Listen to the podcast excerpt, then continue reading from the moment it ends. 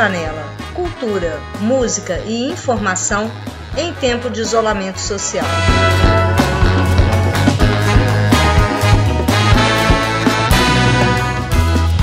A importância do auxílio emergencial para a manutenção do isolamento. A tartaruga e o coelho, uma história de solidariedade. Chama Sagrada, música independente, chocorona e dicas divertidas você só encontra aqui na Rádio Janela. Fique com a gente!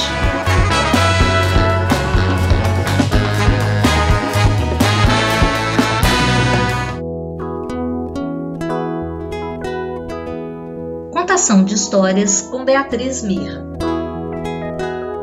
A tartaruga e o coelho, uma outra história. Essa história aconteceu há muito, muito, muito, mas há muito, muito, muito tempo. No tempo em que o Criador fez o céu, a terra. Depois ele colocou água na terra, separou a terra da água, encheu a terra de vegetais e finalmente colocou sobre ela os animais. Porém, Mal, mal os animais foram feitos, começaram a reclamar. O primeiro que apareceu à casa do criador foi o elefante reclamando da sua da sua forma completa. Senhor! Por que que senhor me fez gordo e grande desse jeito, com essa orelha de abano ridícula ao lado da cabeça, com essa tromba horrorosa no meio da cara e um rabicó desse tamanho? Elefante, meu filho, você não deveria reclamar. Afinal de contas, você é tão grande, tão grande que nem o leão que vai se achar o rei da selva vai ter coragem de te caçar. Além disso, você já imaginou que é o único animal de toda a savana que pode tomar banho de chuveirinho? Hum. Ainda assim, o elefante está com aquela tromba da casa do criador esbarrando em tudo que ele via pela frente. Dizem até que é por isso que ele até hoje não tira carteira de motorista, porque ele só sabe dar trombadas. Ah, a zebra reclamava das listras, a girafa do pescoço, os bichos que voavam queriam nadar, os bichos que nadavam queriam andar, os bichos que andavam queriam voar. O Criador concluiu que os animais não sabiam nada sobre si mesmos. Mas como o Criador não para de criar e é a UTI do universo, sim, a inteligência total do universo, ele teve uma ideia. Ele resolveu fazer para cada animal um certificado de segurança com um manual de funcionamento e convidou toda a bicharada para ir até a sua casa buscar cada qual o seu manual. Porém, no dia seguinte, quando o leão acordou e foi beber água no lago, ele olhou para o espelho d'água, se viu nele e disse: Uau! Mas que juba sensacional! e se autoproclamou o rei da selva e começou a competir inteligência, força, velocidade com o tigre, o leopardo, o guepardo, a onça, o puma, todos os felinos e nenhum deles foi buscar o seu certificado com o seu manual. Aliás, nenhum animal, exceto dois. O primeiro, um coelho.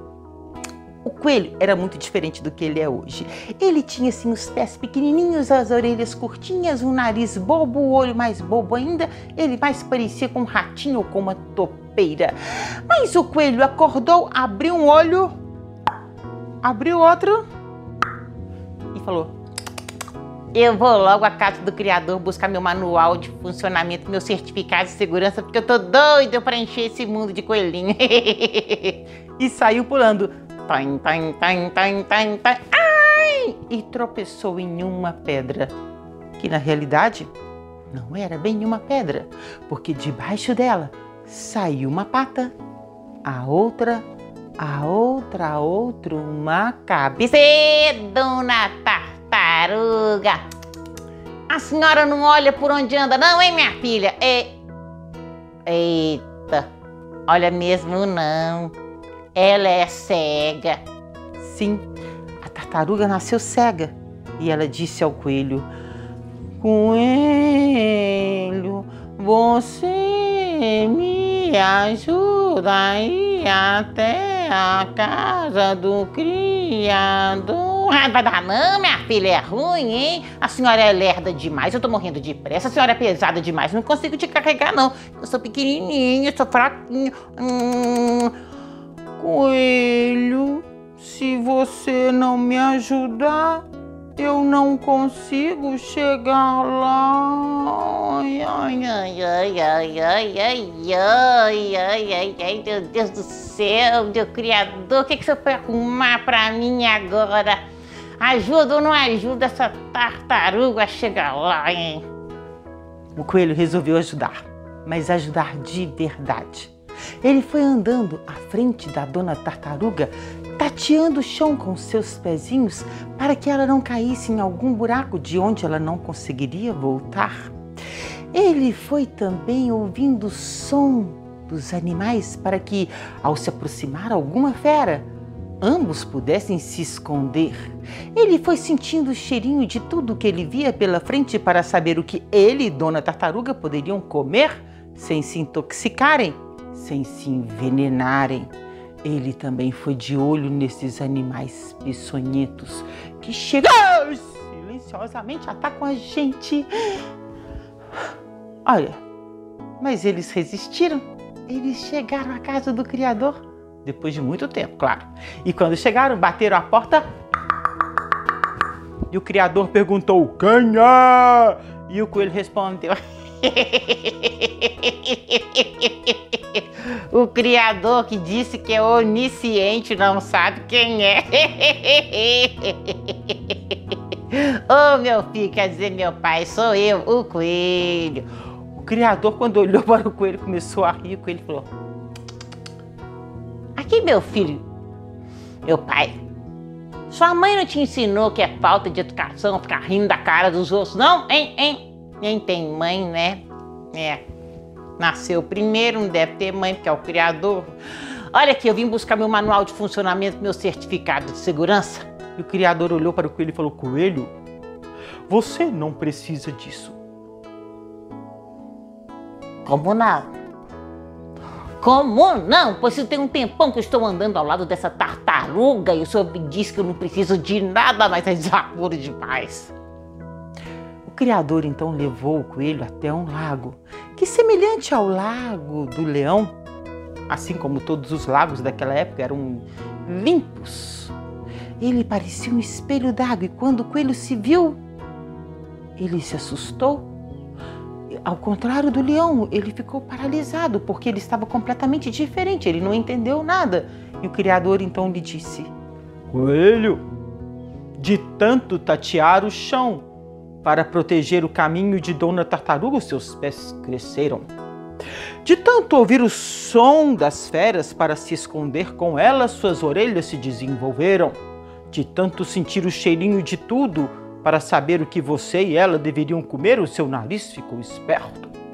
E de tanta amizade e solidariedade com Dona Tartaruga, seus olhos ganharam a cor do amor. Agora você tem no próprio corpo seu manual de funcionamento com seu certificado de segurança. Ninguém mais tira de você.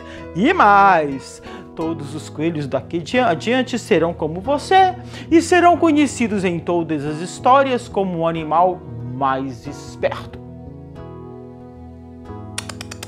Agora eu gostei dessa história. e Dona Tartaruga não ganha nada não? Claro. Dona Tartaruga, porque teve humildade em lhe pedir ajuda e persistência de chegar aqui, ainda que com todas as dificuldades, ganhará a visão. Mas não essa visão material qualquer que todo mundo tem, não. Ela ganhará a visão, ganhará a visão profunda sobre tudo, sobre todos. Quem tem uma visão como essa não precisa mais de nenhuma outra, é um ser integral. E Dona Tartaruga assim será conhecida como o animal mais sábio entre todos de todas as histórias. Duas estrelas do mar brilharam nos olhos de Dona Tartaruga. E essa história que começou depressa, agora terminou. Bem devagar.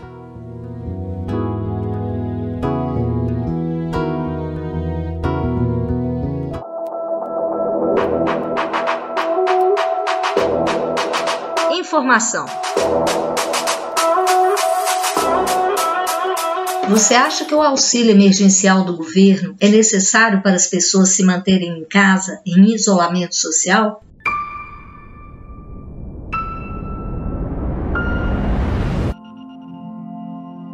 A população pobre e extremamente pobre quase triplicou no Brasil nos últimos anos. Hoje, segundo dados da Fundação Getúlio Vargas, temos 23 milhões e 300 mil pessoas vivendo abaixo da linha de pobreza, ou seja, recebendo apenas 232 reais por mês. Na pandemia, essa situação piora ainda mais. Por isso, o auxílio emergencial está sendo retomado agora em abril, mas infelizmente com valores bem inferiores. No ano passado, o valor do auxílio variava de R$ 600 a 1.200 reais. Agora, em 2021, varia de 150 a 375 reais e será pago para um número bem menor de pessoas.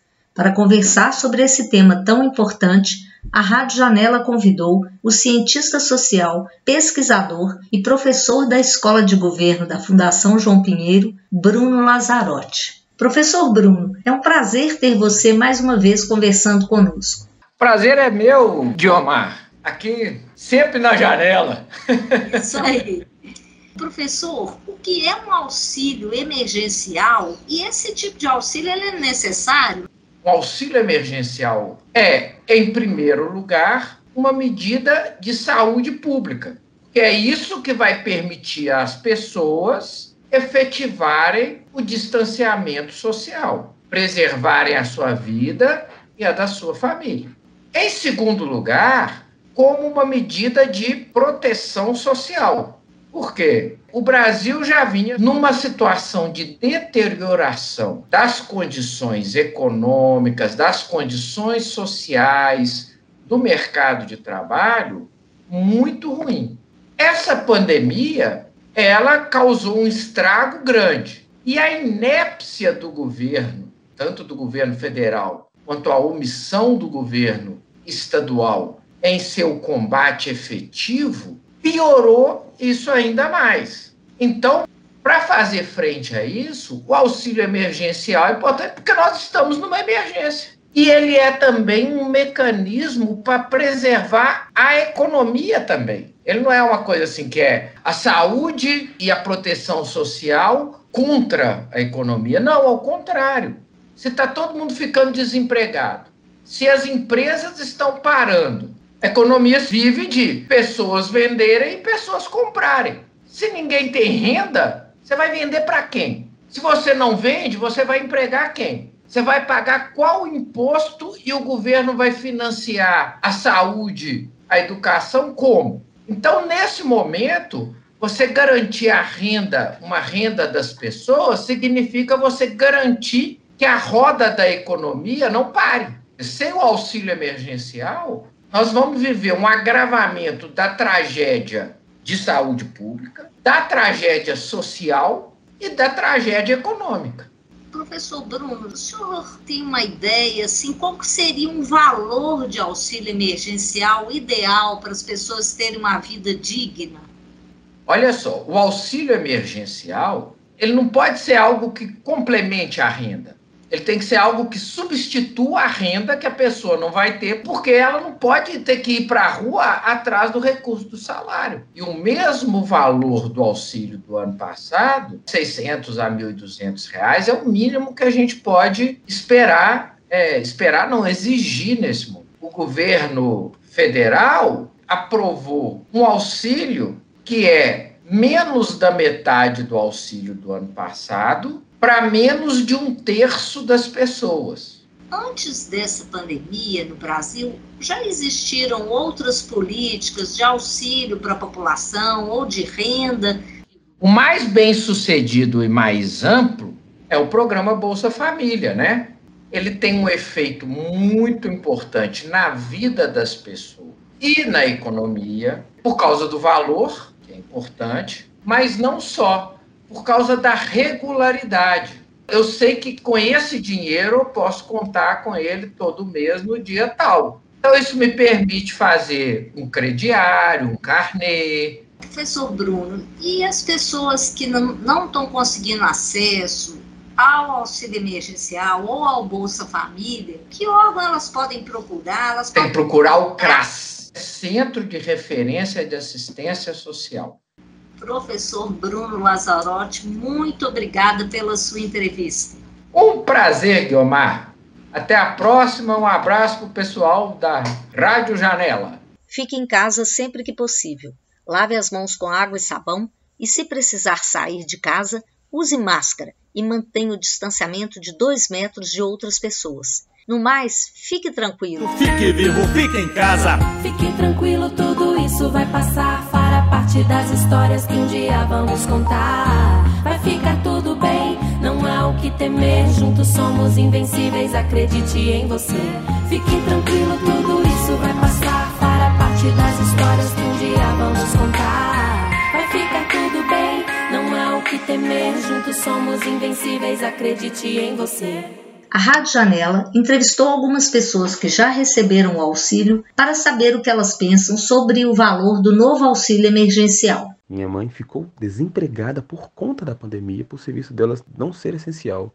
Aqui em casa nós somos seis e como minha mãe é responsável pela família, ela recebeu aqueles 1.200, né? Logo no início da pandemia. Mas acabou não sendo suficiente para que ela permanecesse por muito tempo sem trabalhar. Ela teve que ir retornando e principalmente nas parcelas estendidas de 600 foram insuficientes para bancar aluguel, alimentação, uma família que é grande, com crianças, né? Principalmente com os aumentos que os alimentos tiveram, né? Que eu acredito que todo mundo sentiu.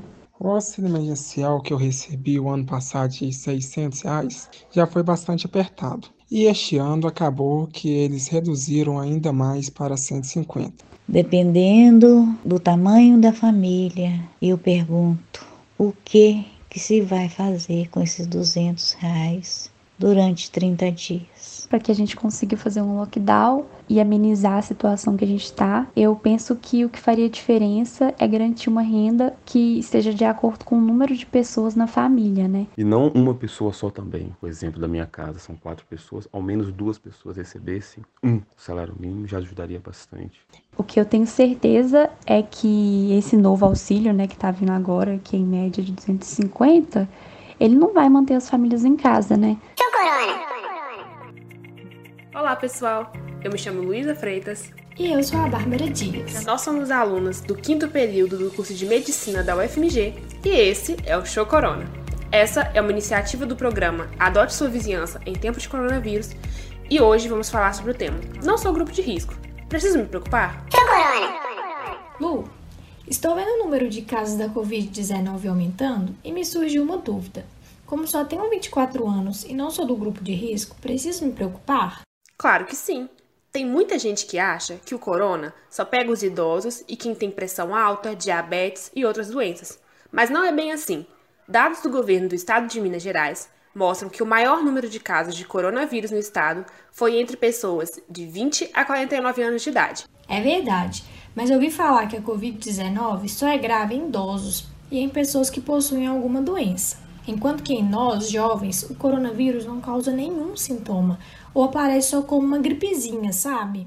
Muita gente pensa isso mesmo, Babi. Porém, nos últimos meses, as coisas estão mudando. Agora, pessoas mais jovens estão pegando a doença e chegando muito grave aos hospitais. Inclusive, muitos desses jovens estão ficando por tempos prolongados no CTI. Os cientistas ainda não sabem o porquê dessa mudança, mas existem algumas hipóteses. Entendi, Lu.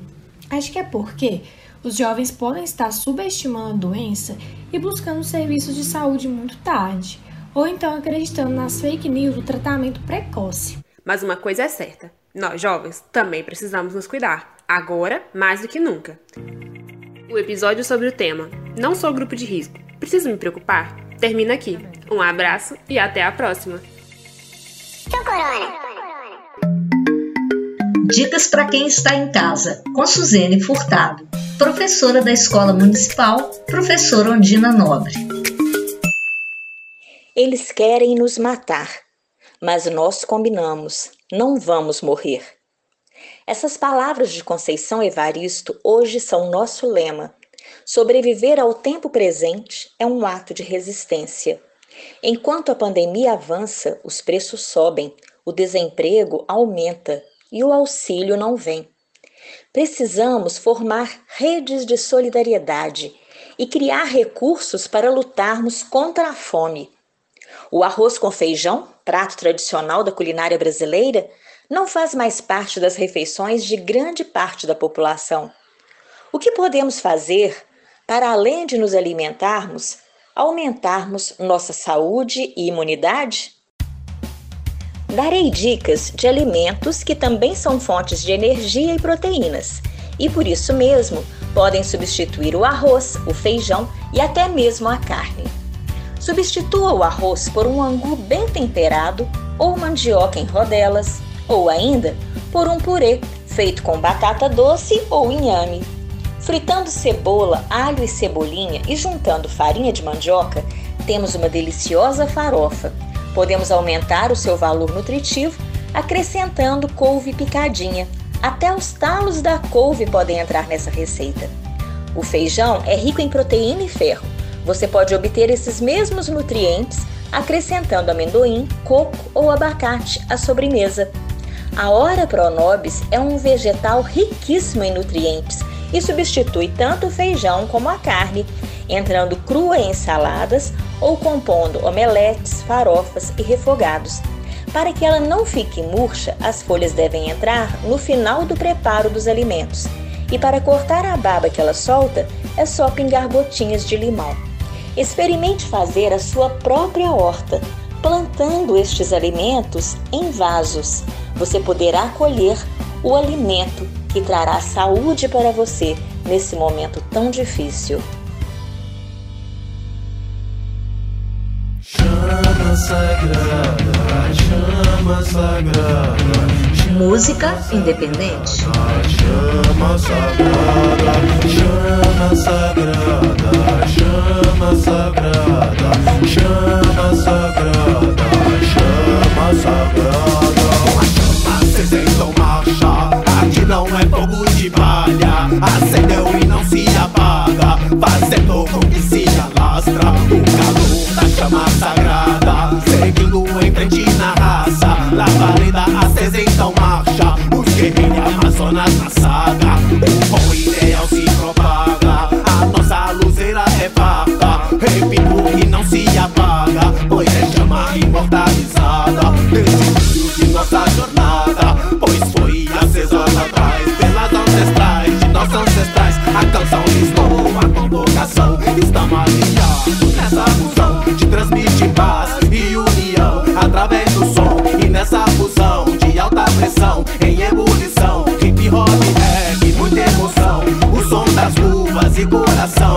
levando a mente boa vibração.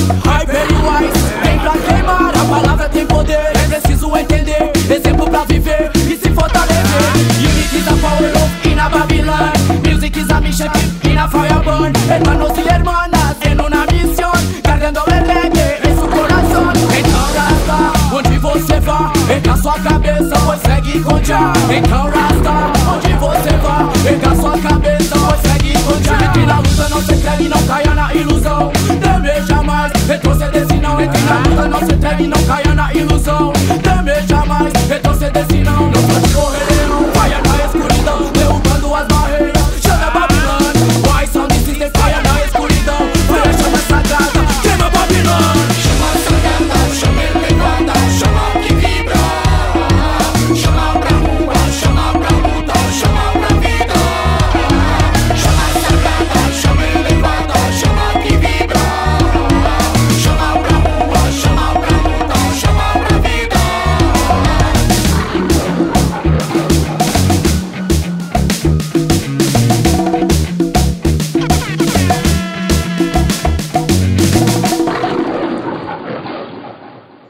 Sagrada, Y Sound System.